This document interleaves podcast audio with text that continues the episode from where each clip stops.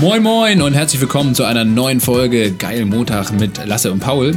Bei uns im Podcast sprechen wir mit Menschen, denen der Sinn ihrer Arbeit deutlich wichtiger ist als das große Geldverdienen und eine steile Karriere. Ja, und mit den Menschen sprechen wir vor allem darüber, warum sie das tun, was sie tun. Weil wir eigentlich glauben, dass viel zu viele Leute da draußen am Montagmorgen eigentlich nicht so motiviert zur Arbeit gehen, wie sie es gehen könnten, ähm, weil sie nicht daran glauben, was sie machen und das eigentlich gar nicht wollen. Heute haben wir zwei Gäste, nämlich Simon und Johannes und beide zusammen haben Teambuilding Things gegründet. Teambuilding ist euch vielleicht schon ein Begriff. Es geht darum, Mitarbeiter zu motivieren, das Team zusammenzuschweißen und neue Arbeitsformen irgendwie auszuprobieren. Das Ganze ist ein riesen äh, Multimillionenmarkt. Äh, viele Konzerne sind da auch schon aufgesprungen und oft ist das Ergebnis von so einer Teambuilding-Maßnahme eigentlich sehr, sehr schlecht. Die Leute haben eigentlich gar keinen Bock drauf. Ja. Wenn da irgendwie in irgendwelche Maßnahmen gezwungen müssen, Bowling äh, zusammenspielen oder grillen oder ein Escape-Game äh, spielen. Ja. Und äh, die beiden haben ähm, auf jeden Fall eine sehr, sehr geile Idee entwickelt, wie man das Ganze aufbrechen kann und wie man vor allen Dingen das eigentliche, den eigentlichen Begriff Teambuilding beim Wort nimmt. Ja, und das ist ein richtiger Geheimtipp. Die Jungs, die haben sich jetzt schon krasse Kunden wie äh, Red Bull, Universal oder auch unsere lieben Kollegen von Einhorn äh, geschnappt und mit denen richtig coole Sachen gemacht. Ähm, vor allem geht es ja auch darum, letzten Endes äh, das hinzubekommen, dass Leute sich bei der Arbeit, also Kollegen sich eigentlich viel besser verstehen, nochmal besser und auf eine ehrliche Art und Weise kennenlernen. Und da haben die sich ein echt geiles Upgrade für den Markt äh, ausgedacht. Ja. Was bei den beiden Jungs natürlich besonders interessant ist, das hat man auch im Gespräch gemerkt, dass das zwei echte Freaks sind. Die beiden sind nämlich beides promovierte Neurowissenschaftler. Ne? Ja, das ist nochmal eine andere spannende Komponente in dem Gespräch, dass sie beide eigentlich aus der akademischen äh, Welt kommen und da auch sehr, sehr erfolgreich waren. Ähm, super smarte Typen und dann aber trotzdem gesagt haben, dass sie eigentlich keinen Bock haben auf äh, Professuren oder auf ja, den akademischen Betrieb und sie eigentlich trotzdem das Beste aus der akademischen Welt mitgenommen haben, nämlich auch ihre Skills in, in der Psychologie und das jetzt eben in einem ganz anderen Feld Ja. ähm, anwenden beim Ja. Teambuilding, ähm, beim, bei Teamprozessen, ähm, beim Verständnis auch von sozialer Interaktion in Unternehmen und die Leute dazu ermutigt, äh, ja, Dinge selbst zu bauen, ähm, wirklich handwerklich tätig zu werden, um dann zum Beispiel einen Meetingraum zu konzipieren und zu bauen oder ein Floß, das dem Unternehmen zur Verfügung steht. Ähm, also Dinge, die dann im Unternehmensalltag äh, physisch vor Ort sind und äh, an die sich die Leute auch gerne erinnern. Ja. Ähm, Deswegen spannende Folge. Für wen ist, glaubst du, für wen ist die Folge besonders interessant?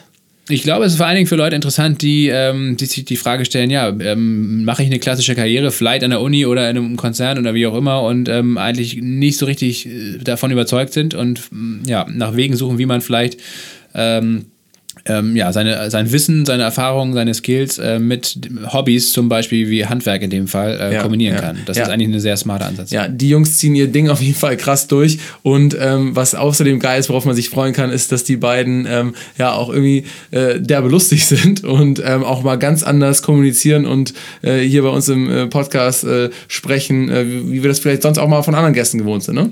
Ja, ich glaube auch, dass das, das Gespräch ist definitiv ganz anders verlaufen, als wir es geplant hatten oder als es bisher in anderen Folgen so war. Also auch deswegen ähm, hört rein und äh, gebt uns gerne Feedback danach, was ihr davon haltet. Viel Spaß.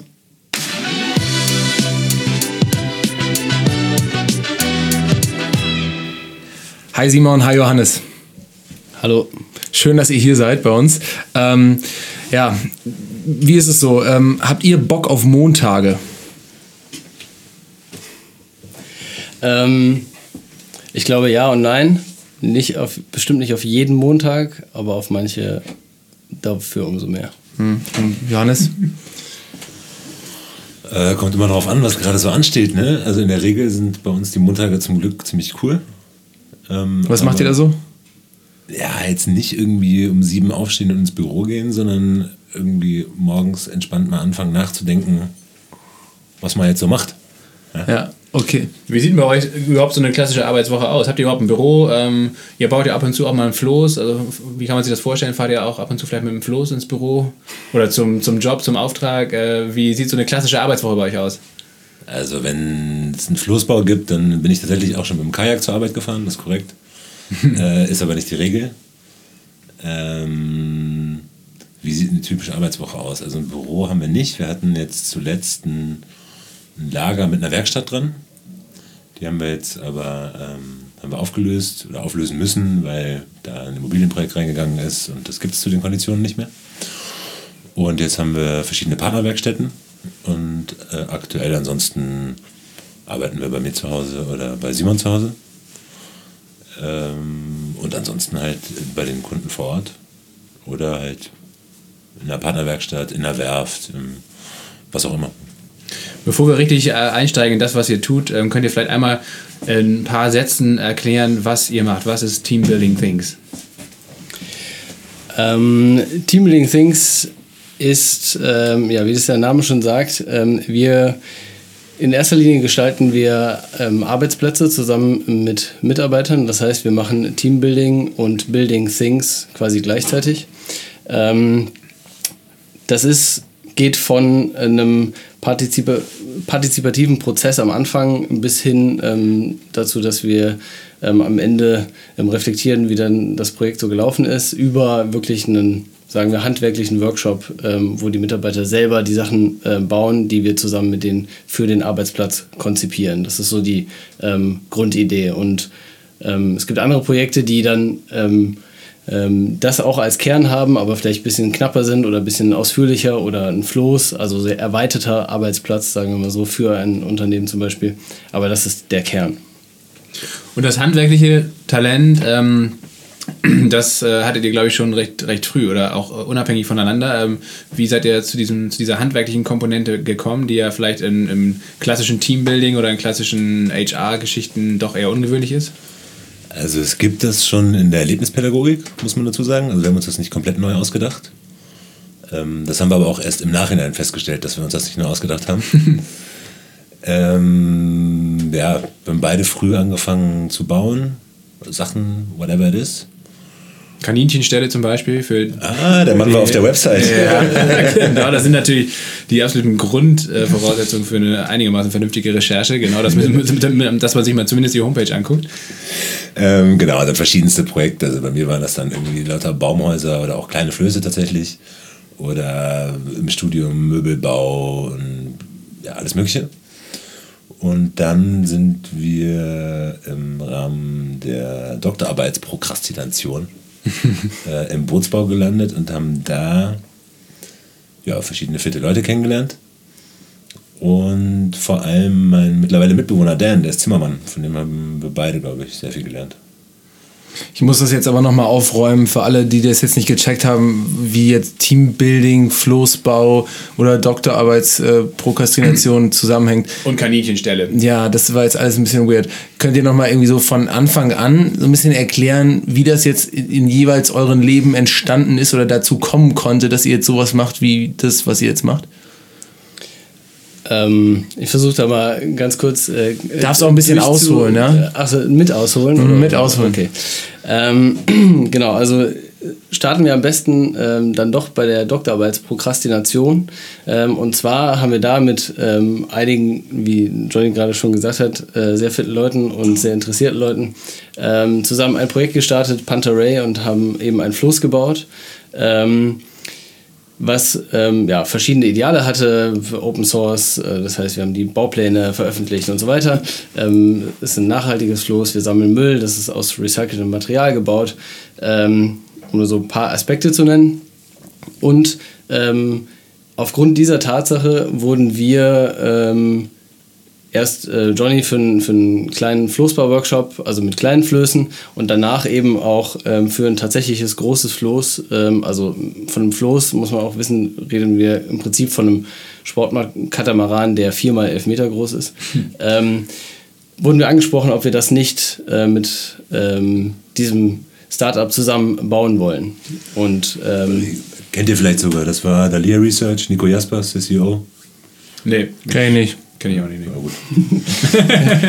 ähm, ja, ähm, da war dann ein ganz großer Artikel in der Gründerszene, weil die irgendwie sechst schnellst deutsches wachsendes Startup waren letztes Jahr oder so. Dalia Research. Mhm. Was haben die gemacht?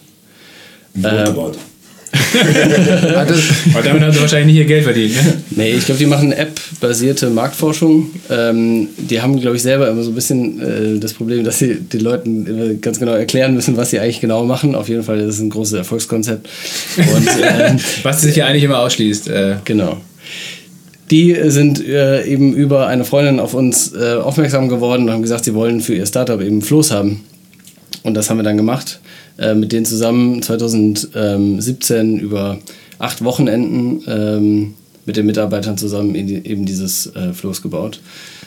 Und danach quasi nachdem das Produkt, wir das Produkt quasi schon das erste Mal, Produkt in Anführungszeichen schon das erste Mal angeboten hatten, ähm, ist uns die Idee gekommen, äh, dass man das ähm, ausweiten kann, eben nicht nur auf Flöße, sondern dass man jegliche Sachen, die eben ähm, Unternehmen oder Startups oder was auch immer selber bauen wollen oder und haben möchten, dass man das in Form eines Teambuilding-Prozesses äh, eben selber machen kann. Mhm. Sei es ein Meetingraum, sei es ähm, neue Tische oder was auch immer man sich ähm, ausdenken kann für das eigene Office. Hm.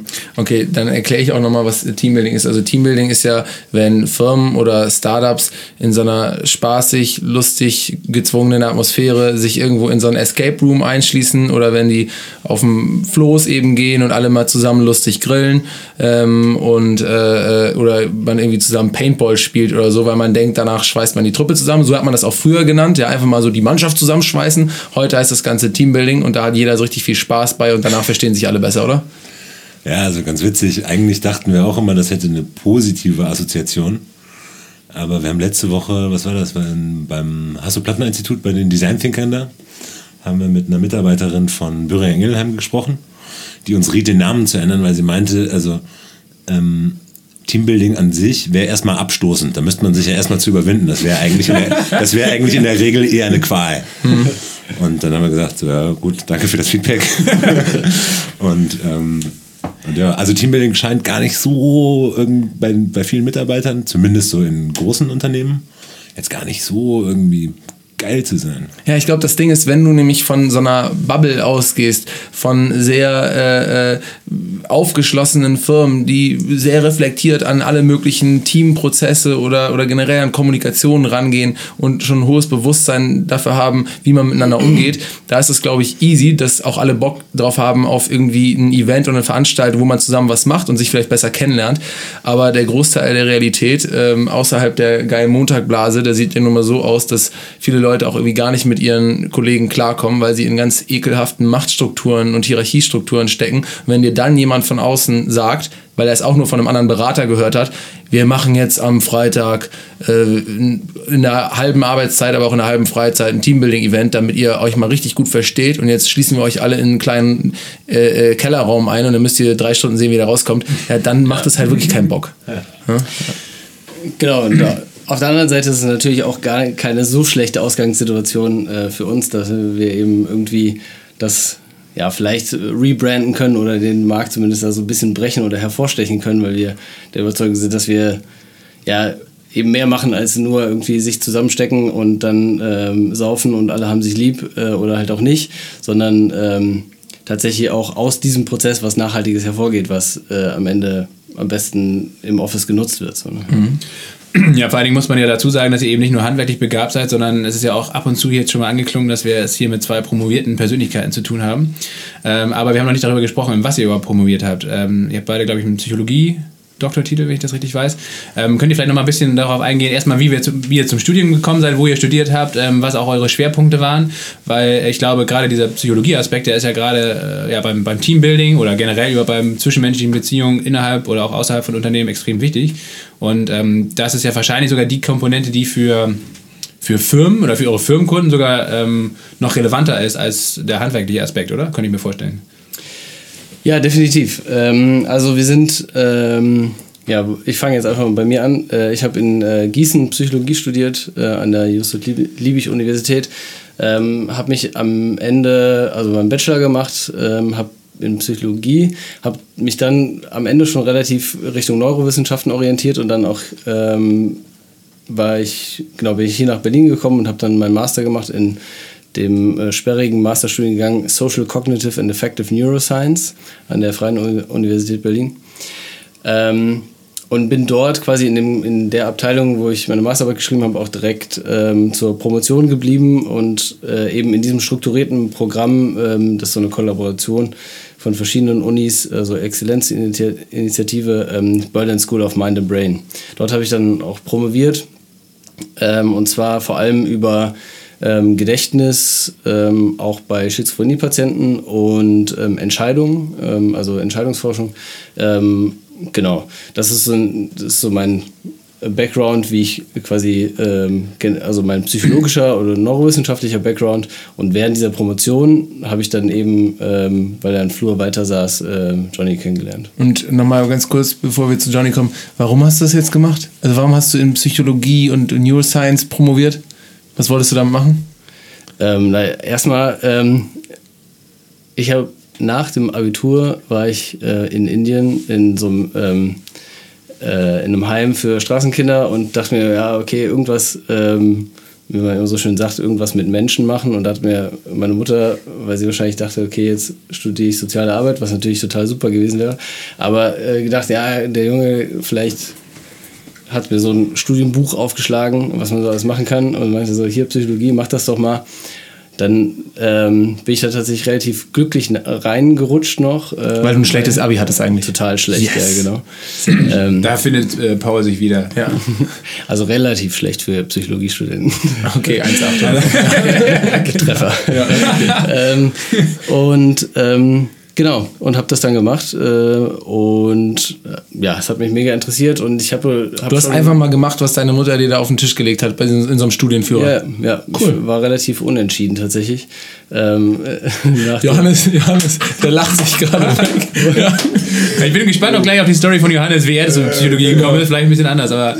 Ja, aber geil. ich meine, so kann man es ja mal machen. Klar. Ähm, nee, und auf jeden Fall ähm, war das eine gute Wahl. Ähm, danach bin ich eher Richtung Forschung gegangen, ähm, weil mir das sehr viel Spaß gemacht hat. Ähm, ja, und jetzt bin ich hier. Es hat nichts, fast nichts damit zu tun. Eine letzte Frage noch an dich, Simon, bevor wir dann gleich zu Johannes kommen und ja. seiner Psychologie-Story. Ähm, du hast einen witzigen, äh, auf eine witzige Art und Weise, glaube ich, dein Stipendium bekommen, ne? indem du irgendwie Handstände so. im Seminarraum gemacht hast. Äh, was hat es damit auf sich? Willst du nicht gleich die ganze Geschichte erzählen, wenn du die Pointe schon bringst? ja, gut. Das war irgendwie blöd. Aber trotzdem kannst du es gleich nochmal aus deiner eigenen Perspektive erzählen. Ähm, es war folgendermaßen, das war das Stipendium für meine Promotion. Und äh, tatsächlich ähm, ist es dort eben so, man ähm, muss dort einmal vorsingen mit einer kurzen Präsentation von 10 Minuten, ähm, ob man das dann bekommt, diesen Platz da oder nicht. Und da sitzen dann irgendwie so 15 äh, Professorinnen und Professoren, die dann den eigenen Vortrag bewerten. Und ähm, ja, weil das der Fall war und ich wusste, okay, die sind auf jeden Fall alle mega gelangweilt, ähm, weil es auch 16.20 Uhr irgendwie so vorletzte Termin ähm, in, an diesem ganzen Tag. Ähm, und zusätzlich hatte ich ein ähm, Exposé geschrieben für mein Stipendium, für meine Promotion über, ähm, wie Überraschungen im Prinzip im Gehirn verarbeitet werden. Ähm, und habe dann das eben als Aufhänger genutzt, habe meinen Vortrag angefangen, indem ich einen Kopfstand gemacht habe. Mhm. Und dann gesagt, so, meine Damen und Herren, heute geht es um Überraschungen. Und ähm, ja, das fanden die alle super. Mit Stütze oder ohne, freihändig? Also nicht freihändig, aber quasi ohne Hilfe. mit oder ohne Kopf? Äh, nee, nee, mit, äh, also mit Händen, aber ohne äh, jemanden, der mich hm, gehalten hat. Nicht schlecht, ja. ja das wäre äh, auch ein bisschen lame gewesen. Aber ja. Also man muss dazu sagen, das fanden nicht alle super. Mein Doktorvater saß in dem Raum und ähm, ich habe die Story gehört und habe ihm gesagt, ey Hauke, wie geil ist das denn eigentlich? Und er meinte, vollkommen unprofessionell, den hätte ich sofort rausgeschmissen. aber, der, aber, der, Vortrag war gut. Ich hab ihn, wir haben ihn trotz der Sache genommen, nicht deswegen. ah, okay. Ja, siehst du, es gibt immer zwei Seiten von der Geschichte. Auf jeden Fall. Aber ähm, Johannes, ähm, wie bist du denn zum Psychologiestudium gekommen? Äh, auch über deine Eltern, über eine Indienreise auf eine ganz andere Art und Weise? Ich finde, Psychologiestudium klingt auch noch immer so weich. Also, ihr habt beide Neuroscience studiert und da drin promoviert. Ihr seid schon, das ist schon, das sind schon Freaks. Und das kann man auch mal so fragen. Das ist nicht so, hey, du hast Psychologie studiert, erzähl mal, warum du so komisch bist und Neuroscience, Neuroscience promovierst und danach auch noch was ganz anderes machst. Ähm, ja, äh, danke erstmal. das war natürlich als Kompliment gemeint von Paul. Er ja, kann sich nicht so gut ausdrücken meistens. Aha. Also, ich habe ähm, ähm, eigentlich mit Jura angefangen, weil ich auch unentschlossen war. Und ähm, mein Patenonkel, der hatte irgendwie, der hatte, glaube ich, Theologie Jura, VWL und noch irgendwas gleichzeitig abgeschlossen mit einer Eins. Also ein Freak auch. Liegt in der Familie. Und der hatte mir gesagt, ja, weißt du, wenn du, nicht, wenn du nicht weißt, was du machst, mach das, machst du nichts falsch mit. Und am Ende des Tages ist es ein bisschen wie Kreuzworträtsel lösen. Und ich dachte, oh, Kreuzworträtsel mag ich. Dann habe ich Jura angefangen. Und also ein Jurastudium ist, ja, ist, nennen wir es beim Namen, ist ein Schlag in die Fresse. Ne? Also das ist einfach nicht geil. Ähm, das habe ich nach einem halben Jahr gerafft und habe mir überlegt, was ich dann mache. Und dann, ich wollte eben immer bauen. Und ich gedacht, okay, wirst du Tischler? Äh, dann hatte ich auch so Literatur, Geschichte, sowas. Wobei das auch nochmal ein harter Sprung ist. Erst, also erst, ich meine, du, man muss auch noch feststellen, du hast gerade gelacht, als wir gesagt haben, ja, Simon, ne, du hast einfach mal gemacht, was deine Mutter gesagt hat. Du hast auch einfach mal gesagt, was jemand anderes die, oder gemacht, was jemand anderes dir gesagt hat. Hast du ein Jura studiert und dachtest, ah nee, Jura nicht, aber hier, das eine ist ja so ähnlich, ich werde Tischler. ja. okay. Hey, du hast mit der Freaking-Nummer angefangen, ja, ja, echt? Ne? Ja, stimmt. Ja, ja. Wie ging es weiter? Naja, dann habe ich eben so geguckt, was kannst du machen, Literatur, Geschichte, fand ich auch immer geil. So, hm, was machst du damit? Und habe dann festgestellt, irgendwie, dass viel von dem, was ich an Literatur interessant fand, eigentlich sehr psychologisch war. Ne? Also Dostoevsky und so Geschichten. Das ist ja massiv psychologisch. Lasse, Lasse kennt das, Paul kennt das nicht. Ja, genau. Wir haben uns ja ganz zu einfach. Das ist mir zu einfach. Ja, genau. Ähm, habe hin und her überlegt und hatte eben noch eine andere Sache. Ähm, ich habe mich immer dafür, also ich habe, also man sagt ja, viele Leute studieren Psychologie, um sich selber zu raffen oder so, ne? Das war bei mir nicht der Fall. Ich habe andere Leute nicht gerafft. Also zum Beispiel ein gro großes Thema, was dann auch Thema meiner Doktorarbeit war. Warum glauben Leute, was sie glauben? Warum sind die überzeugt von so komischen Sachen, die ich überhaupt nicht überzeugend finde? Ne? Ich meine, guck dir das heutzutage in der, in der Gesellschaft an, was, von was für weirden Sachen die Leute so felsenfest überzeugt sind. Ja? Mach also, mal ein Beispiel. AfD? Mhm. Reicht, oder? Gut, aber ich meine, ob die Leute jetzt radikal links oder radikal rechts sind, ist am Ende des Tages auch wurscht. Ne? Aber ich hätte das einfach nie nachvollziehen können. Und deswegen auch eigentlich vielleicht so, so ein, also ich habe keine Diagnose, aber vielleicht so ein Halbautist, der versucht, die Menschen zu raffen. Ne? Ähm, und das war so mein Motiv, Psychologie zu studieren. Es war nicht irgendwie äh, unbedingt, um Therapeut zu werden oder sonst irgendwas.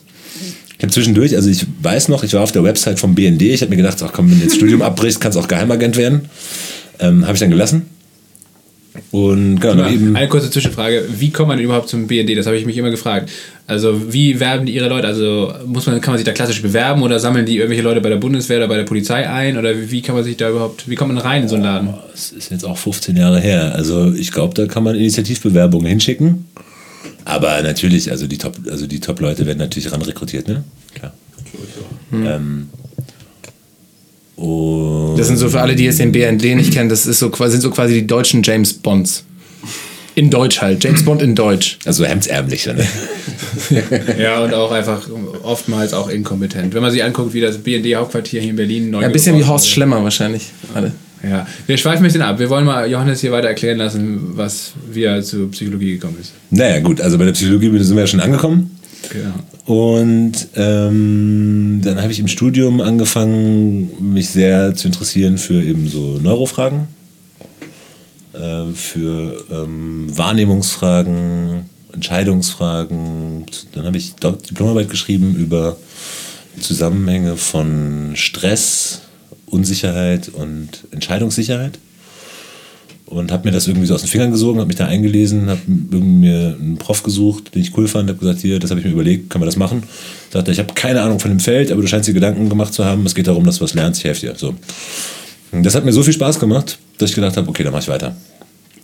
Und ähm, habe dann ein bisschen mehr Anlauf gebraucht, ähm, ein Stipendium zu kriegen und reinzukommen und so.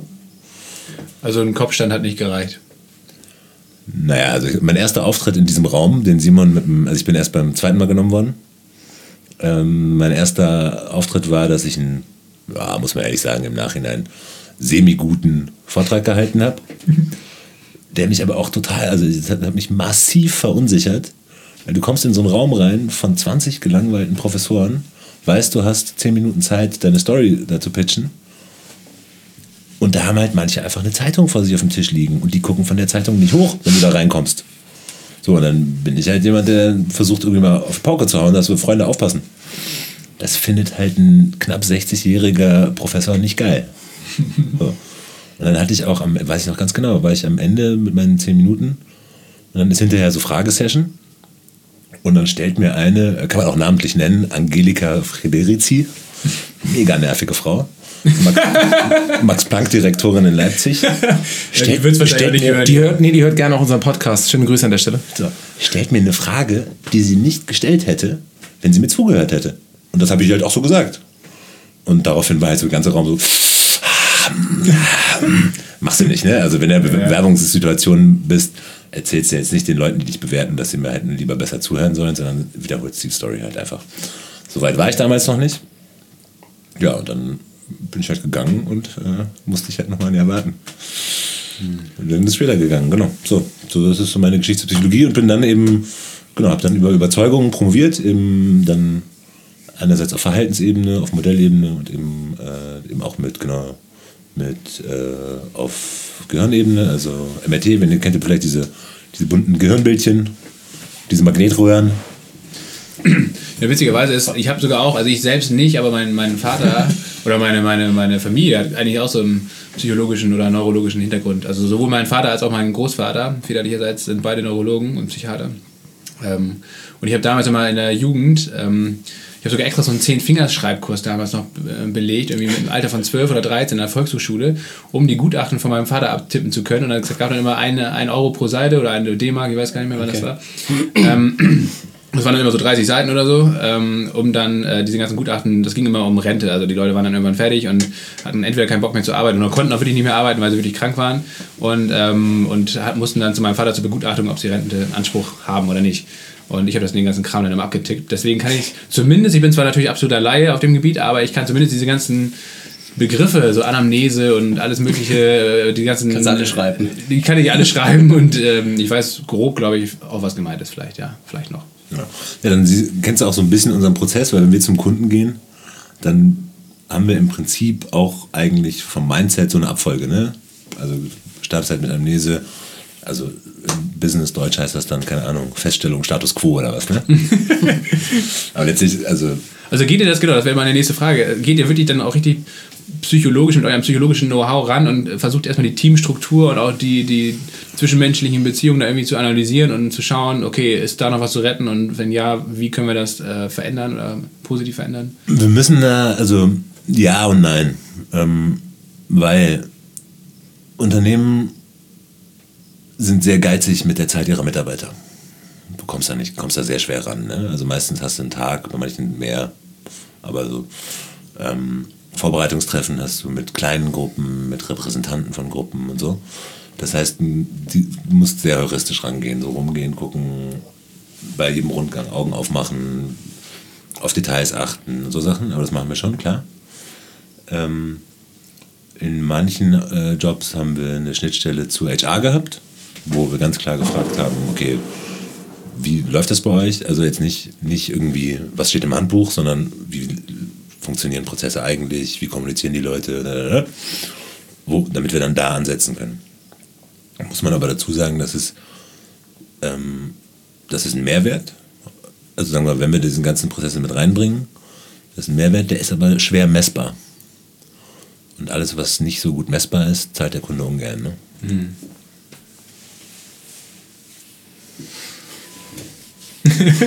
okay, Paul hat äh, leider gerade keine Frage und ähm, dann müssen wir mal improvisieren hier und weitermachen. Ähm, wie, ähm, wie unterschiedlich sind eure Kunden? Also habt ihr dann, ähm, ihr habt da wahrscheinlich größere Firmen und auch immer Startups und wenn ihr euch dann äh, quasi da diesen Tag Zeit nehmt und euch das Team anguckt, was sind das für unterschiedliche Teams? Also auch für Teamstrukturen? Also vielleicht äh, dem einen mehr Hierarchien, was hat das für Auswirkungen auf die, auf die Beziehung zwischen den Leuten? Ähm, beim Startup vielleicht eher total chaotisch äh, oder wie auch immer, wie man sich das so klischeemäßig vorstellt. Was habt ihr da bisher so für unterschiedliche Erfahrungen gesammelt? Ähm, ja, also witzigerweise würde ich ähm, sagen, dass man, dass man gar nicht so pauschal unterscheiden kann, ob man jetzt in einem, also von, von so einem Arbeitsprozess, wenn wir sagen, okay, wir sind jetzt heute in dem Tag in der Kleingruppe oder in zwei, drei, vier Kleingruppen und bauen ähm, XY, ähm, weil das zusammen ähm, so vorher ähm, designt oder entschieden wurde. Ähm, dass man, glaube ich, oftmals gar nicht so richtig sagen kann, okay, sind wir jetzt in einem, äh, sind wir jetzt gerade eigentlich mit den Leuten hier, sind wir in einem Startup oder ist das jetzt eine, eine Summe äh, von Leuten, die wir aus, einer, aus einem großen Unternehmen ähm, rausgezogen haben? Ähm, zu, weil oftmals ist es dann so, okay, da geht es dann in dem Moment eben um die, ähm, um das Projekt, die Leute haben sich das selber ausgedacht ähm, oder einen großen Teil dazu beigetragen, wie das dann am Ende aussieht. Und ähm, dieses Drumherum, und das ist eigentlich auch so ein bisschen unser, unser Ansatz, dieses Drumherum zählt dann gar nicht mehr so viel. Ob du jetzt so gerade ähm, vielleicht ähm, Management-Etage mit, äh, mit dem Sekretariat oder so zusammen an der, an der Tischkreissäge steht oder ähm, ähm, ob man jetzt in einem Startup ist, wo sich alle eh kennen ähm, und die was zusammen bauen. Oftmals steht einfach im Vordergrund, die haben jetzt gerade so ihre kleinen Problemchen, mit denen sie dann, die sie dort lösen müssen. Ähm, oder eine spezielle Aufgabe oder müssen in einer gewissen Zeit gewisse Sachen bauen. Ähm, das geht tatsächlich so ein bisschen verloren. Also wir machen ähm, damit eine Art Plattform oder auch Raum auf, bei dem ähm, oftmals so dieses ganze Außenrum äh, gar nicht so eine große Rolle spielt. Ähm, aber ja, wir, also wir haben sowohl mit Startups als auch schon mit großen Unternehmen ähm, das gemacht. Und ähm, man merkt vielleicht, was man bei größeren Unternehmen ähm, eher merkt, ist, dass man ähm, die Mitarbeiter noch mehr ermutigen muss, sich selber zu trauen, wirklich ähm, Entscheidungen ähm, zu treffen und äh, wirklich äh, aus dem eigenen, äh, aus der eigenen Motivation raus zu handeln ähm, weil das ähm, eben oftmals in großen, starren Strukturen eben verloren geht, dass wirklich eigeninitiativ äh, einfach Entscheidungen getroffen werden, was in kleineren Startups, wenn die eh nur 20, 25 Leute zum Beispiel sind, ähm, eh die ganze Zeit machen müssen, weil sie in kleinen Teams äh, arbeiten.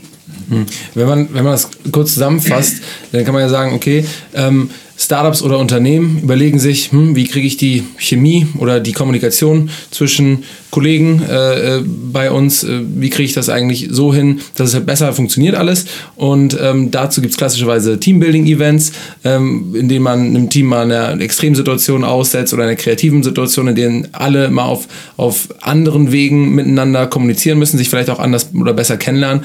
Ähm, ihr habt da diesen smarten äh, äh Kniff reingebracht und gesagt, okay, während so einer Erfahrung bauen die Leute auch noch äh, an, an Dingen, die sie später mit ins Büro nehmen können oder vielleicht die sogar schon das Büro darstellen, weil es irgendwelche Elemente sind im Büro. Ähm, und dadurch ist halt auf der einen Seite dieser Effekt, dass das Team sich besser versteht oder vielleicht eine andere Kommunikation, eine neue Ebene erfährt und aber auch einen Bezug, vor allem einen ganz anderen und guten Bezug, einen gemeinschaftlichen Bezug zu ihrer Umgebung haben. Ne? Ähm, Absolut. Und das, das äh, finde ich einen richtig geilen Ansatz, weil dadurch Teambuilding-Events halt einfach mal geil werden und äh, dann man ja diese zwei Fliegen mit einer Klappe steckt und gleichzeitig wirklich einen echten Bezug zu seiner Umgebung hat und das nicht halt irgendwelche Ikea-Tische und Stühle sind oder meinetwegen irgendwelche Eames Designer-Tische und Stühle, wie man sie eigentlich in tausenden Startups findet, sondern ähm, ja, man selber da einen Bezug zu hat. Das kann ich, glaube ich, gar nicht so richtig gut nachvollziehen, weil ich zum Beispiel noch nie ein Möbelstück gebaut habe. Aber ich kann mir das vorstellen, dass es so ist, wenn man selber sich einen Sessel, eine Couch oder ein Bett baut, dass man auch einfach tausendmal besser drin schläft, sitzt äh, und oder einfach sich auch stärker freut, wenn es halt dann da ist. Ne? Ähm, ja? Genau, und man schafft da gleichzeitig noch so einen Ankerpunkt oder Erinnerungspunkt, äh, Erinnerungspunkt für die Leute, die es gemacht haben. Wenn, ähm, und da spielt auch gerade diese Im Imperfektion eine große Rolle, dass es eben nicht am Ende ähm, ein völlig aalglattes äh, Möbelstück ist, sondern äh, wie bei, was ich, bei Universal gehen die Leute, äh, die dort mitgebaut haben, gehen eben auf die Dachterrasse, sehen, wo sie irgendeine Schraube schief und krumm reingemacht haben, so reingebohrt haben. Oder und dann, ah ja, weißt du noch, da, hier, da standen wir da und das hat überhaupt nicht geklappt und dann am Ende ja. haben wir es aber doch geschafft. Und ähm, ja. ja also ähm, wie ich sag mal so, dass das ähm, Foto aus dem Kletterpark von einem Team-Event 2015 nur halt in geil. Also das weil es nicht halt, vergilbt ja. und auch nicht ein blödes Souvenir ist, sondern weil man es benutzen kann. Genau. Naja, um da nochmal reinzugrätschen, du machst irgendein so Teambuilding-Event, das ist ja meistens jetzt so in, in, in, der Berliner Bubble einfach abgebildet durch Offside. Ja. Ähm, Magst du mal sagen, was ein Offside ist? Für alle, die halt nicht in der Bubble sind. Äh, Weg vom Ort. Ja? Also man fährt mit dem Team irgendwie so, raus. Ne? Sommerparty. Ne? Genau, Sommerparty. Unternehmensfeier, Sommerausflug. Ja. Im besten Fall vielleicht sogar ein kleiner Ausflug irgendwo anders hin. So, so, so eine Urlaubssimulation fürs Team. Genau, Urlaubssimulation, das, das bringt es eigentlich auf den Punkt. Sehr gut. ja. ähm, der Witz ist, ähm, viele Leute, also da muss schon echt was passieren, damit du dich daran erinnerst. Ne? Du wirst das nicht präsent haben. So, wenn du jetzt zu irgendeinem, weiß ich nicht, Leadership-Coaching gehst oder sowas und da gibt es keine Vorbereitung, keine Nachbereitung und nichts, was dich daran erinnert. Das wird dir jetzt nicht super präsent im Kopf sein. Wenn du aber eine Teambuilding-Erfahrung an einem Objekt sammelst, ne? Sozusagen diese Erfahrung, also das Objekt mit der Erfahrung auflädst, ne? Und du das dann im, am Arbeitsplatz hast, gut, wir haben jetzt keine Riesenstudie, die das belegt, aber Noch nicht. Okay, viel Spaß bei der Studie. ähm, nein, aber, aber am Ende des Tages hast du im Idealfall was an deinem Arbeitsplatz, was diese, was die Teamerfahrung die ganze Zeit präsent hält in deinem Kopf, ne? Und das ist natürlich schon was wert. Geil. Ich kann das voll nachvollziehen, dass ihr diesen, dass ihr diesen Bezug zu Möbel bauen habt, weil das ist einfach was, was euch äh, wirklich äh, intrinsisch seit immer schon Spaß gemacht hat. Ähm, aber was wisst ihr vom Pain in einem Startup oder Unternehmen? Wie könnt ihr das nachvollziehen? Warum nicht? Weil ihr nie in so einer Situation wart. Ah, doch, doch, doch, doch. Also ich habe mal, ich habe zweimal einen Monat in Startups gearbeitet. Ey, zweimal im Monat, okay, klar. Länger da kannst du ja so richtig den Stress. ja. ja. ja, gut, aber meinst du nicht, das ist nochmal was anderes, wenn du wirklich mal für zwei Jahre mit immer den gleichen Gesichtern an irgendeinem Thema gearbeitet hast? Und das ist ja selbst mit guten Freunden so, man fährt vier Wochen in den Urlaub, ja, und auf einmal dein bester Freund nervt dich auf einmal. Ja, und das sind die kleinsten Dinge. Ist ja wahrscheinlich in der Beziehung auch nicht anders. Ähm, glaubst du nicht, dass da nochmal so eine Ebene ist, wo du, die du dann einfach auch nicht kennst? Äh, durchaus möglich, ja. Ja, aber, aber behindert euch nicht in der. In der Naja, also ein Arzt muss nicht krank sein, um einen Kranken zu behandeln, ne? ja. Aber vor allen Dingen, ähm, Johnny, du hast ja ähm, vor, allen Dingen Touché, kann man auch an der Stelle sagen. Okay, Buzzword-Bingo, Runde 1. ähm, aber ähm, also äh, deine erstens ja genau, hast ja schon zweimal im Startup gearbeitet, wie du eben schon zugegeben hast. Und zweitens äh, hast du ja, glaube ich, auch in anderen Projektkonstellationen ähm, schon sicherlich äh, Teamerfahrung und auch vielleicht die Probleme, die sich daraus ergeben, ähm, ähm, ja, erfahren dürfen. Äh, zum Beispiel mit diesem Clubprojekt Johnny Knüppel ähm, in Berlin. Ähm, das ist ja auch letztendlich eigentlich sogar vielleicht sogar eine komplexere Situation als in einem Startup, weil es eigentlich ein Kollektiv ist. Also eine Gruppe von Leuten, die da ähm, gemeinsam am Werk ist und dann ja mit möglichst flachen oder vielleicht auch gar keinen Hierarchien dann da ähm, auch Entscheidungen treffen muss und ähm, unter auch einem ja, hohen organisatorischen oder finanziellen Druck auch äh, steht. Kannst du da noch mal ein bisschen erst mal auf das Projekt eingehen, was ihr da macht und vor allen Dingen auch vielleicht auf die, ähm, ja, auf die Erfahrung oder auf die Learnings, die du da selbst draus gezogen hast, die du jetzt vielleicht auch in deinem Job oder die du auch selbst bei Team Building Things ähm, anwenden kannst. Ähm, ja, also was haben wir da gemacht? Boah, da ist sehr viel gemacht worden. Ich bin nicht, ich bin erst nach einem Jahr da eingestiegen. Ich kannte das vorher gar nicht. Ähm, Nur kurz und knapp einmal mal erklärt für die Leute, die es nicht kennen, was, was es überhaupt ist. okay, also. Johnny Knüppel war bis zum 1. Mai 2018 18. äh, so ein Kunstkultur-Club-Freiraum auf der Lummelninsel. Äh, ist dann äh, ist geräumt worden. Äh, steht jetzt, ist jetzt eine Brache, ist nichts weiter passiert. Ähm, ein, Teil der, ein Teil des Projekts geht weiter an der Greifswalder Straße hinten, in Prenzlberg. Ähm, aber sozusagen das Hauptprojekt Johnny Knüppel ist damit aktuell erstmal auf Eis. Ähm, da ging es um sehr, sehr viele Sachen. Das wird jetzt den Rahmen sprengen. Ähm, Erfahrungen, die ich jetzt, die ich da gesammelt habe, die ich anwenden kann. Ähm, ich habe, glaube ich, nie mit so vielen out of the ordinary denkenden, kreativen Menschen zusammengearbeitet, die gleichzeitig so komplett unplanbar sind. Ähm, Aber wie strukturiert man genau so eine Gruppe? Also Genau, das, genau, genau. Also das, das ist eben genau die Challenge. Ne? Du kannst halt nicht einen Prozess aufsetzen und sagen, okay, hier das Rädchen greift in das und dieses und jenes, sondern du fängst halt an und das, was am Ende bei rumkommt, ist halt nicht, also bis zum Ende nicht klar. Aber was dann halt bei rumkommt, ist halt in der Regel einfach echt kreativ, funky und geil. Also du würdest da, also für die ganzen Sachen, die es da gab, würdest du nie eine Abnahme kriegen, so, ne? Ähm, das war ja auch von vorne bis hinten illegal alles. Nicht alles, aber Großteil. ähm, Und das ist dann aber eher eine informelle Struktur, die sich da ergibt. Ähm, also es gibt ja immer irgendeine Form von Hierarchie oder irgendeine Form von Struktur, die vielleicht dann irgendwie nicht verschriftlicht ist oder die nicht formell ist, aber die ja dann irgendwie trotzdem entsteht. Also das ist ja bei jeder zwischenmenschlichen Interaktion. Funktionshierarchien. Genau, ja, das wirst du genau als Psychologe wahrscheinlich noch besser erklären können als ich, aber ähm, Ja, die wie, gab's, wie, klar. genau, wie, wie entsteht sowas oder wie ist dann auch der, der Pro Prozess, den man sich da vorstellen kann? Also wie wird sowas austariert? Ja, also. Trifft man sich da also im Plenum oder läuft das einfach nebenbei, während man äh, da äh, einen Dancefloor zusammen werkelt oder äh, Tisch Beides. Alles so. Beides. Ja. Also sehr viel on the fly.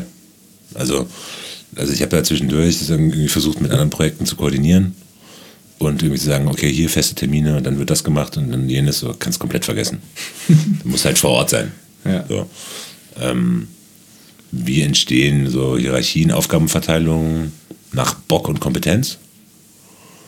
Ähm, und da gibt es dann zwischendurch auch mal Beef, klar, weil der eine hat die Vision, der andere hat die Vision, die nächste hat die Überlegung, der andere jene.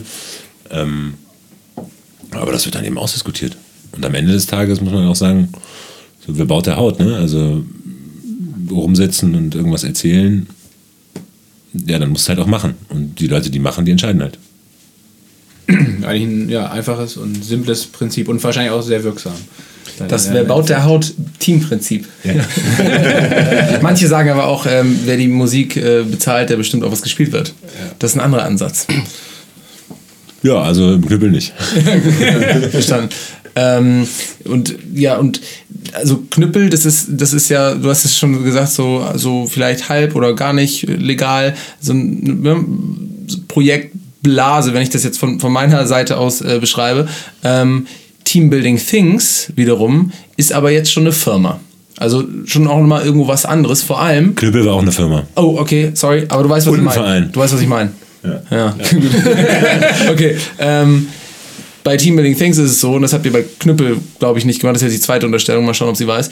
Bei Teambuilding Things habt ihr jetzt schon mit auch ziemlich größeren Firmen zusammengearbeitet. Also ihr habt ne, Ja. mit Universal zusammengearbeitet, mit, äh, glaube ich, Zalando, auch mit einer etwas kleineren großen Firma, mit Einhorn, die äh, veganen Kondomvertreiber, mittlerweile auch Periodenprodukte.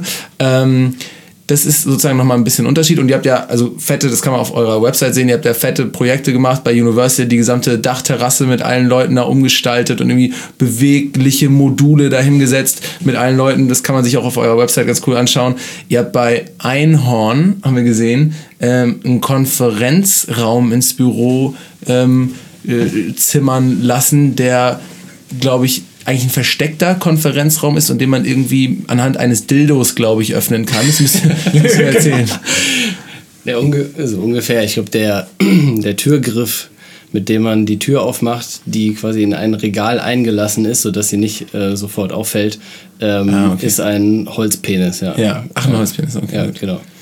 Ähm, das heißt, es ist immer ein sehr schöner haptische, sehr schönes haptisches Gefühl, wenn man in diesen Konferenzraum reingeht. Ja, cool. Hoffentlich kriege ich da auch nochmal. Können wir vielleicht an dem Aber ganz Ach, der Paul möchte auch mal, ja? Ja, ich fände das, fänd, fänd das spannend. Wenn Simon mir jetzt sagt, das ist ein schönes Gefühl, dann Natürlich würde ich das auch gerne mal erfahren. Ähm, worauf ich dann eigentlich äh, hinaus wollte, ist aber, ähm, das ist schon offensichtlich eine Idee, die ähm, erstens marktfähig ist, weil sie neu ist und jedem, dem man es erzählt, der schon mal ein Team-Event erlebt hat, der sagt so, ah, das ist aber, das ist aber gut, das klingt aber gut, kannst dich mal connecten mit den Jungs. Und auf der anderen Seite habt ihr schon mit echt großen Firmen zusammengearbeitet. Was sind jetzt eure Ambitionen? Lasst ihr das jetzt so weiter floßmäßig zwinkern, treiben oder, äh, oder habt ihr, weil jetzt kennen ja auch alle Leute, die den Podcast hier hören, äh, 10.000 Leute, die kennen jetzt diese Idee und könnten es natürlich auch kopieren. Millionen. Habt ihr Ambitionen, das ganze Ding richtig groß zu machen? Also zuerst mal zu dem letzten. Du kannst das nicht kopieren. also wir haben versucht, oder wir haben ein extrem fittes Team von Mitarbeitern, ne? Das sind Jahre Arbeit, diese Personen, die das können, zu identifizieren. Die Leute, die müssen bauen können, die müssen was von Gruppen verstehen, die dürfen, wenn dir irgendwie plötzlich irgendein, irgendjemand bei einem Event vom C-Level reinkommt und irgendwie auf dicke Hose macht, dann muss halt ganz klar sein, Digga, wir sind gerade auf einem Team-Event, deine Schulterklappe ist ab. So, du hast hier genauso viel zu sagen wie die Sekretärin. Dafür musst du ein gewisses Standing haben. Das können eure Mitarbeiter auch nicht alle so, ne? Egal wie fit oder smart oder sonst irgendwas sind. Sie müssen was von Bauen kennen, die müssen was mit Gruppen verstehen, die müssen Prozesse verstehen und die müssen Standing gegenüber teilweise sehr breitbeinig auftretenden Menschen haben. Find die Leute mal. Oder kriegt das selber mal hin. Also unsere Idee ist nicht einfach zu kopieren. Genau, also es ist ganz wichtig zu sagen, dass Team Building Things natürlich nicht nur Johnny und Simon ist äh, oder sind, sondern ähm, unser letztes Projekt haben wir mit ähm, insgesamt quasi von unserer Seite ähm, 25 quasi Mitarbeiterinnen und Mitarbeitern gemacht, um quasi eine ähm, Belegschaft von insgesamt über 150 Leuten einen Tag lang zu betreuen. Also es ist ähm, wirklich ähm, die Idee und das grundsätzliche Know-how und Konzept kommt natürlich von uns. Aber wir wären natürlich nichts ohne die ganze Expertise auch, ähm, die wir uns ähm, auf Projektbasis, ähm, also quasi über, mit Freelance, ähm, Handwerkern, zum Teil aber auch Pädagogen, Coaches, Architekten, alles mit reinholen um eben genau solche Sachen auch, äh, wie du schon richtig sagst, dann eben von ähm, dem, ähm, ja, wollen wir sagen, von dem, von dem, von dem Freizeit-Hippie ähm, bauen auf ähm, ein Level zu heben, dass man wirklich auch einer großen Firma anbieten kann. Mhm. So. Also ist es auch teilweise so eine Kollektivstruktur, wo euch jeweils nach Bedarf dann die Leute zieht, die dir da den richtigen Input bringen. Ähm, aber die zweite Frage war ja, habt ihr Bock, das äh, größer zu machen? Ähm, also wir sind keine BWLer. Ist eigentlich einer von euch ein BWLer? Ja, ich. Wirtschaftswissenschaften auch studiert. Also ja. ist schon noch okay. BWL. Ja. Hm, ja, eigentlich schon. Da steckt viel BWL drin, ja. ja. Genug. Also äh, wenn wir das aus Laiensicht äh, richtig aufgeschnappt haben, dann, kann, dann hast du ja verschiedene Varianten. Entweder du irgendwie du standardisierst, automatisierst, skalierst oder du machst ein Premium-Produkt. So sehr viel mehr Optionen hast du nicht. Genau, ihr habt euch für Letzteres entschieden. Naja, also wir haben so ein, so ein Zwischending. Also wir haben eine Teilstandardisierung in manchen Projekten. Ähm, wir haben aber auch so die totale Standardisierung. Ähm, äh, die totale Standardisierung, ja. Ja, Paul, ja, Paul. Das ist genau der Humor, den Paul ja, klar, Nee, aber gerade mit diesem Plopschutz und dem Mikrofon, das sah schon gut aus, ja. Wie im Sportpalast, ja. ja. Ähm, was soll ich sagen? Genau. Teilstandardisierung, ja.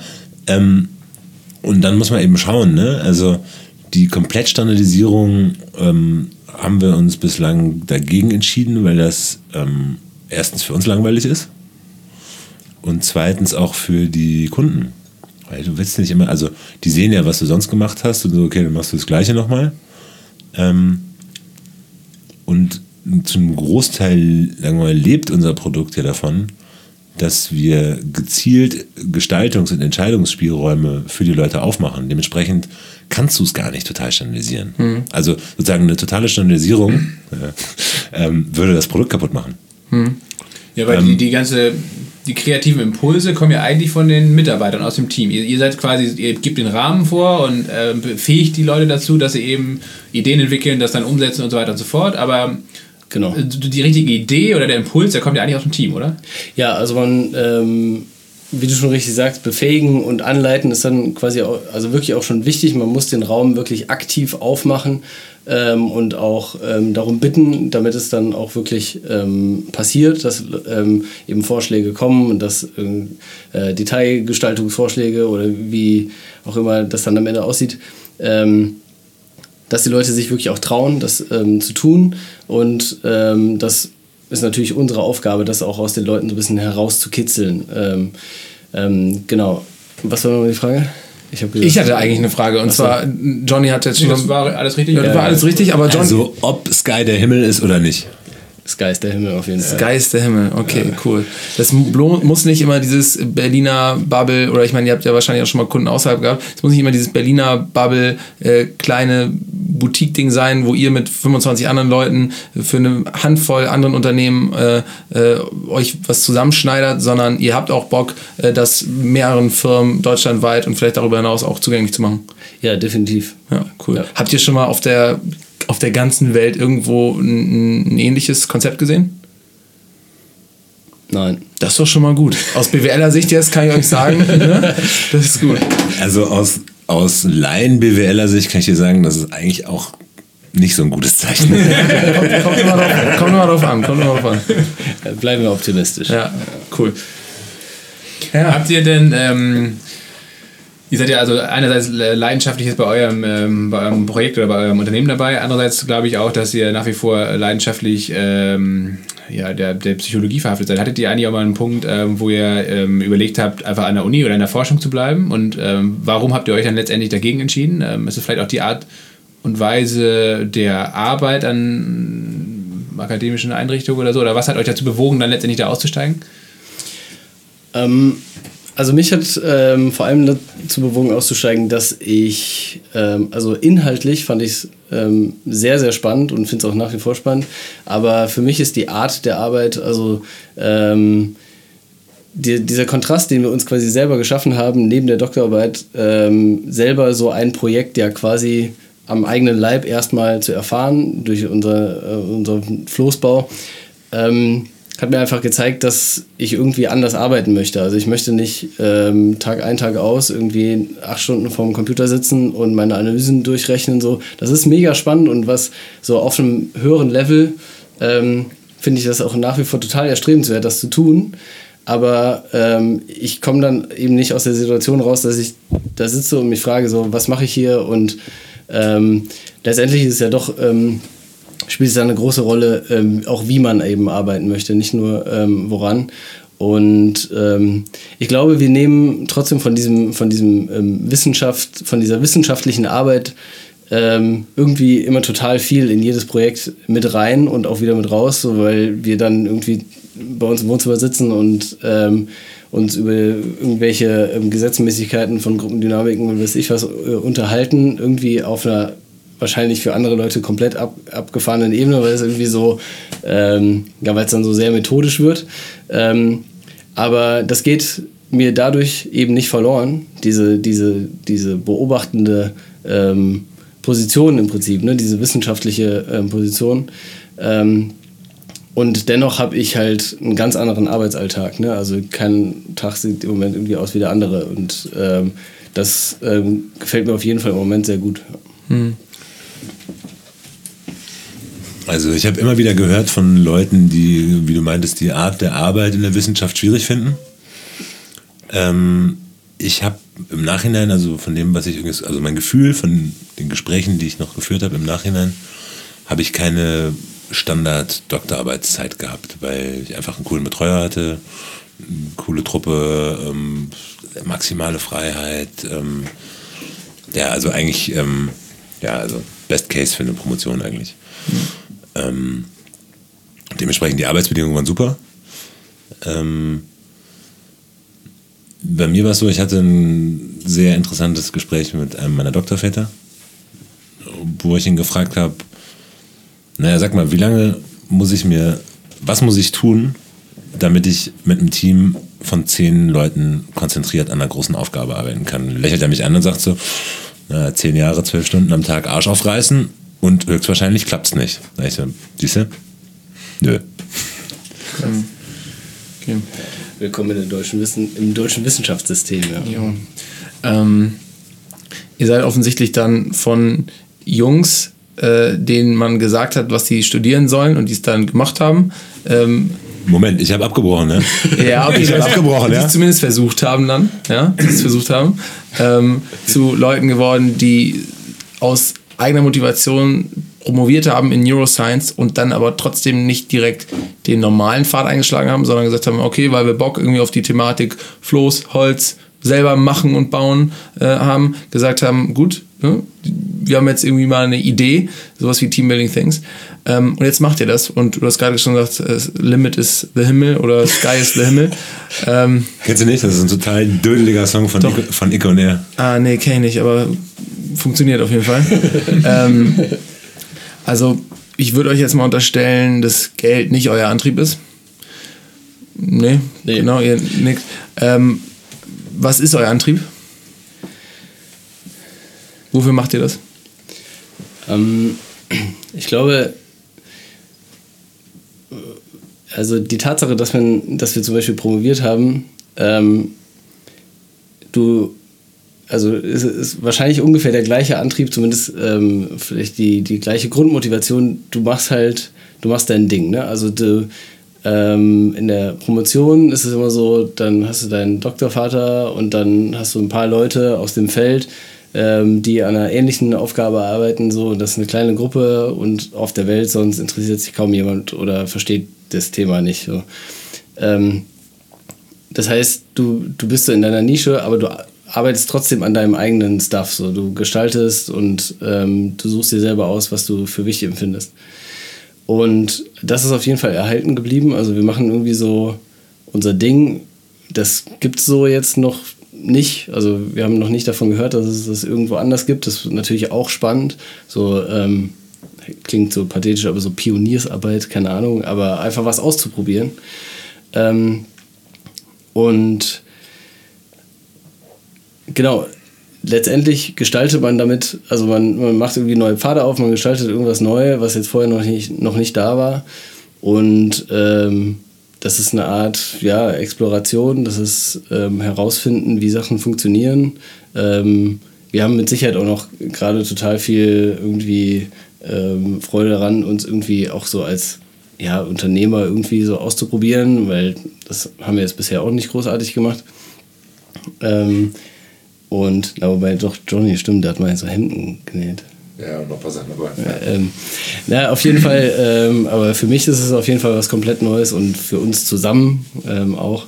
Und ähm, ja, das ähm, ist das, was mich momentan antreibt. Ist es bei dir auch so, äh, Johnny, dass du sagst, mich treibt das Pionierhafte daran an, sein eigenes Ding zu machen, das selbstständig zu machen? Boah, also mein eigenes Ding gemacht habe ich immer und werde ich hoffentlich auch immer weiter machen. Dementsprechend ist das einfach so ein genereller Lebensantrieb, das ist jetzt nichts Teambuilding Things spezifisches. Ähm das ist ein, was wir da anbieten, ist ein mega komplexes Produkt. Genau, aber ich glaube halt nicht. Und das ist ja? super spannend. Ja, das glaube ich. Aber ich glaube halt nicht eigentlich, dass ihr irgendwann mal einen Punkt hattet, wo ihr gesagt habt, so, jetzt wollen wir die Arbeitssituation in Startups und großen Unternehmen verbessern. Dass das so der Grundstein, der Grundimpuls war. Also der Grundstein war, wir saßen in Spandau auf einem fertigen Floß und Simon sagte teambuildingthings.de und dann, und dann habe ich gesagt so, nee, komm. Und dann sieht man so, na okay. Schweigen weiterhin. Also, Johnny, jetzt mal ganz im Ernst, was wir hier machen, das kannst du doch auf jeden Bauprozess übertragen. Das muss doch nicht nur Flöße sein. Weißt du, ja, hast eigentlich recht.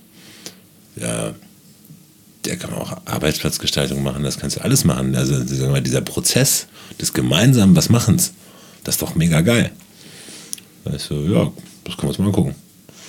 Und dann haben wir es uns angeguckt. Also das ist jetzt nicht, würde ich mal sagen, und dann hat es halt ergeben, so dann kommst du halt in so Arbeitsumfelder rein. Und unser erster Kunde, den wir so als Teambuilding Things gemacht haben, war Einhorn. Das ist jetzt nicht repräsentativ für die Arbeitswelt. Und ich weiß nicht, wie es Simon ging, aber, aber schon da. Und ich meine, das ist ja wirklich jetzt so New Work und irgendwie total entspannt und Employee-owned und so. Auch da kriege ich Büroangst, ne? Also, und ähm, dass man da ansetzen kann und die Sachen einfach ein bisschen geiler machen kann und die Welt ein bisschen bunter und weniger standardisiert. Das ist doch eine ehrenwerte Aufgabe, oder? Das ist eine ehrenwerte Aufgabe, die Welt ein bisschen weniger standardisiert zu machen, ein bisschen bunter zu machen. Ich habe die Frage aber leider natürlich falsch gestellt. Weil wenn ich mit zwei promovierten Neurowissenschaftlern spreche und sie nach ihrem Antrieb frage, dann ist natürlich das Beste, wenn ich sie einfach nicht für sich selber antworten lasse, sondern wenn ich sagen will, Simon, was glaubst du? Und jetzt kurz und bündig, was ist der Antrieb für, von Johannes? Warum macht er das? Er hat ja jetzt gerade schon gesagt, das ist leider die Standardantwort, die ich da geben muss. Johannes möchte die Welt bunter machen, das ist so. Okay. Ja. Kann ich, kann ich, ähm, ähm, aber, du hattest aber nicht- er möchte ja. vor allem selber die Welt bunter machen. Hm. Ja, und Simon? Ja, Bock. also ich lasse mich jetzt nicht von irgendwelchen Tricks hier einfangen. Nein, aber guck mal, also ich kann dir sagen, zu meiner Motivation, wenn, wenn man es jetzt so zieht, also klar, was ich auch auf jeden Fall einen super spannenden Punkt finde, ist, wenn, wenn, wenn du siehst, wie Leute sich erst nicht trauen, was zu machen und dann, und dann merken sie, boah, ich kann ja. Und plötzlich, weiß ich nicht, plötzlich hat ein 1,50 großes, mega süßes Mädchen eine Flex in der Hand und sprüht Funken Ja. und ähm, findet's geil. Ja.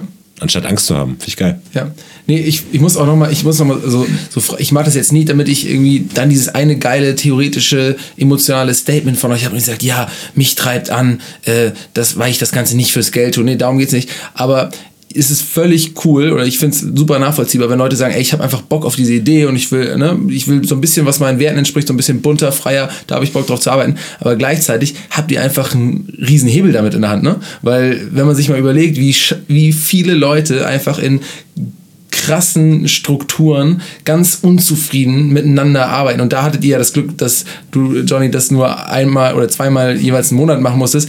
Dann, und ja, ganz kurz, ganz, beim einen Mal habe ich nach drei Wochen abgebrochen. Okay, das ist sehr gut. Das sind die besten, ja, die Dropouts. Ähm, wenn man das sieht, ja, in wie vielen Firmen da die Leute nicht miteinander klarkommen und die dann durch irgendwelche blöden Team-Events durchgeschleust werden und ihr quasi da wirklich einen Hebel habt, um sowas zu verbessern und ein, anscheinend, das glaube ich schon, auch die richtigen Leute seid, dann muss das sich auch irgendwie nochmal anders anfühlen, als nur sein eigenes Ding zu machen, wenn man langsam checkt, alter krass, ich kann echt derbe vielen Leuten damit auch irgendwie helfen. Ja, also es, es ist definitiv so und witzigerweise, und das ist im Prinzip auch ein bisschen, wonach du gefragt hast, ist es halt, wir haben das, wir hatten im Prinzip die Anfrage, dann die Idee und haben dann quasi auch jetzt erst oder sehen jetzt erst mehr und mehr das Potenzial. Also ja. es ist wirklich, ähm, und das wächst jetzt quasi so aus sich heraus, dass man sagt, okay, ähm, es gibt so viel Gründe, sowas zu machen, dass es eigentlich, äh, es wäre fast doof, es nicht zu machen. So, also das, äh, genau, und es gibt gerade, also ich meine, heutzutage, es gibt äh, eigene Agenturen, die Transformationen von äh, von Unternehmen Richtung, was ich, andere Arbeit, ähm, bessere Arbeit. Ähm, alle wollen sich irgendwie darstellen, was, ihre, ähm, was ihr Unternehmen äh, angeht, wie cool die Arbeit ist, was, was es Besonderes gibt und ähm, auch Mitarbeiterinnen und Mitarbeiter werden zu Recht immer anspruchsvoller, was, was, die, äh, was die Atmosphäre, was die eigenen Bedingungen angeht und so. Und ich glaube schon, dass wir da irgendwie so an so einer, ähm, an so einem Kern angelangt sind, wo, wo wir auch extrem viel mit unseren Projekten irgendwie aufmachen können und bewegen können. Ja. Cool ich glaube, ja, ich meine, dazu kann man nochmal zusammenfassend sagen, das ist ne, bei New Work und viele Leute würden euch wahrscheinlich auch immer dieses ganz schnell dieses Label auf die Stirn knallen und tackern. So, ah, das ist ja voll New Work, weil das ist ja Sitzsäcke 2.0. Lean und Agile genau, auch. Genau, Lean und Agile, alles. Aber ähm, ich glaube, da, da geht es sogar echt noch um, um ein bisschen mehr, so um den eigentlichen Kern von dem Thema, dass man wirklich auch Leuten hilft, äh, bei der Sache, die sie den ganzen Tag machen, irgendwie cooler miteinander zu arbeiten, auch wirklich cooler miteinander zu arbeiten, weil weil ihr ja auch Leute seid, die jetzt nicht nur sagen, okay, wir holen uns jetzt ein fettes Beratungsticket und dann schauen wir mal einfach, dass sie sich da was hinbauen. Nee, ihr wollt ja auch, ihr seid ja an den Leuten interessiert. Ich habe es ja auch schon mal gesehen, ihr wart ja schon mal bei uns im Büro und habt so ein bisschen geschaut, was man da so machen könnte. Ähm, und auf der anderen Seite seid ihr dann auch selber nochmal zwei krasse Beispiele dafür, ähm, dass man machen kann, worauf man wirklich Bock hat und was man wirklich will und ähm, ja, damit eigentlich ganz gut fährt. Und Mehr wollte ich gar nicht sagen. Und Lasse nickt auch einfach ganz zufrieden. Und ich bin ganz zufrieden und ähm, ja, ich habe mich auf jeden Fall sehr gefreut, genau wie Paul, glaube ich, äh, dass ihr hier bei uns zu Gast wart ja. im Podcast und ähm, wünsche euch weiterhin sehr viel Erfolg. Ich bin, ähm, ähm, ich würde mich sehr freuen, mal einfach eine kleine Floßfahrt im Sommer mit euch zu machen. Ähm, da habe ich auf jeden Fall Bock drauf. Und ähm, ja, als letztes noch, wann kommt euer Album raus? Achso, warte, äh, ich muss mal. Okay, das liefern wir nach in die Show Notes. Ja, perfekt. Cool, danke, dass ihr hier wart, Jungs. Dankeschön. Ja, gerne und danke und so.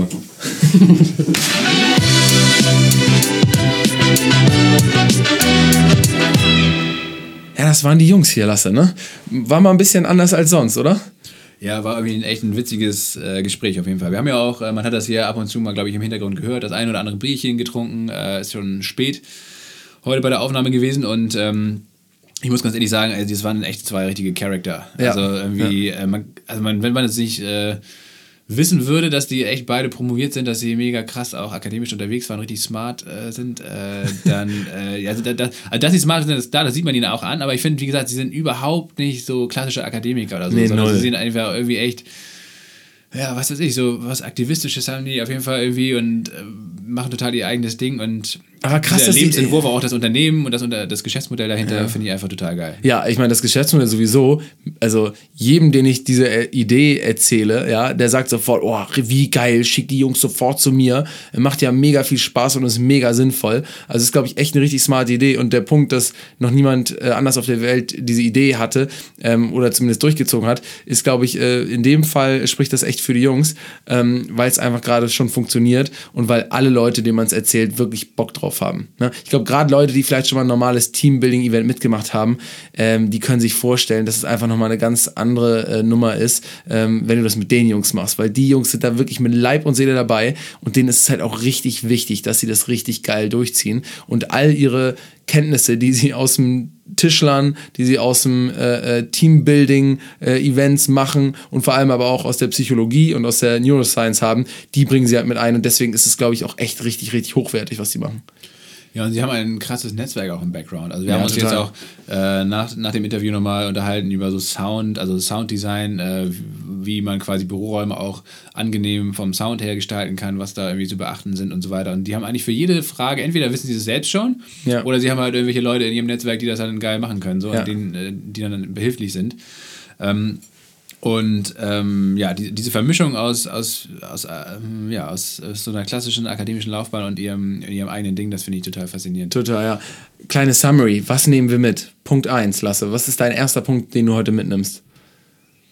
Ja, was ich auf jeden Fall am spannendsten finde eigentlich bei dem Ansatz, den sie da fahren, ist, dass sie halt, ähm, ja, dass eben so ein Teambuilding eben weniger irgendwie als Bespaßung oder als, äh, was weiß ich, irgendwie als standardisiertes Produkt äh, oder Event betrachten, sondern eben als strukturelle Maßnahme. Also die versuchen ja wirklich ähm, Hierarchien oder auch festgefahrene Teamstrukturen irgendwie aufzubrechen, indem sie dir halt die Leute erstmal erstmal anhören. Ich glaube, das ist schon mal ganz anders so. Also wird da halt einfach nicht irgendwie was irgendwas vorgesetzt und das müssen die Leute dann einfach fressen, egal ob sie wollen oder nicht so, sondern äh, die werden ja quasi wirklich ähm, von Anfang an erstmal gefragt, mit an Bord geholt und äh, es wird gesagt, ey, ihr könnt euch jetzt euer eigenes Event machen, äh, nach eurem Gusto quasi.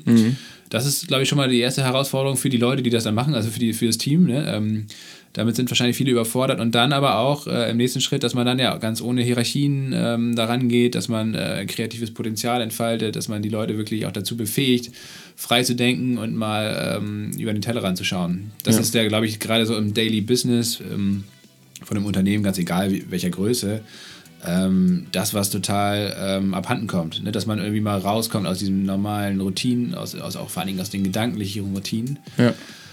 Und das Format, was sie sich da überlegt haben, ist genau gut und richtig dafür geeignet. Dass die Leute einfach mal auf eine andere Idee kommen und sagen, ey, scheiß drauf, wir machen jetzt mal was ganz anderes und ähm, das Resultat ist aber trotzdem jeden Tag physisch äh, da dann. Also Ja. auch im, im Nachhinein. Das finde ich das, das Geile. Ja.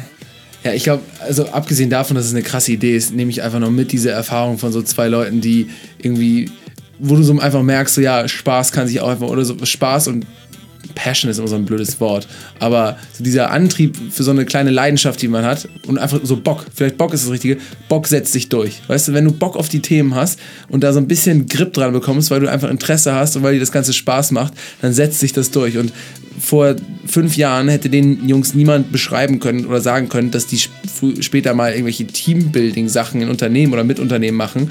Jetzt machen sie sowas aber und haben ja einfach Spaß dran.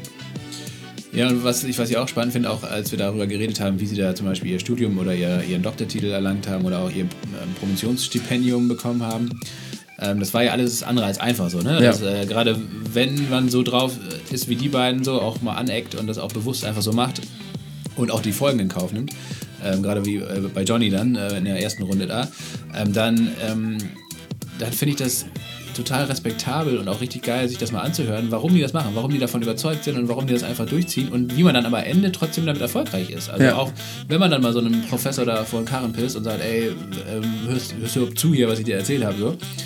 Äh, dann kommt man trotzdem irgendwie zum Erfolg. Also vielleicht nicht auf, auf, dem, auf dem ersten Versuch oder ähm, auch nicht auf dem geraden Weg, aber man, ähm, wenn man was kann und wenn man von etwas überzeugt ist und auch motiviert ist, dann schafft man das eben auch ähm, auf Umwegen. Und das, Das geht ähm, raus an alle Strukturrebellen da draußen. Ja, das, das fand ich spannend. Das Ja. fand ich total ähm, inspirierend bei den beiden. Ja. Fand ich auch. Runde Sache.